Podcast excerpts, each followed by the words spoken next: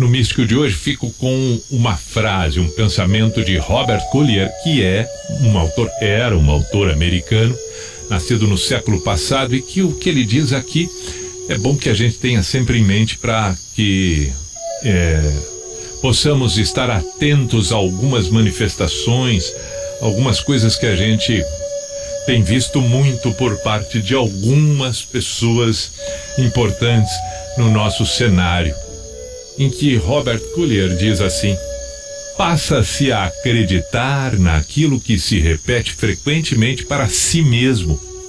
quer seja, quer seja verdade,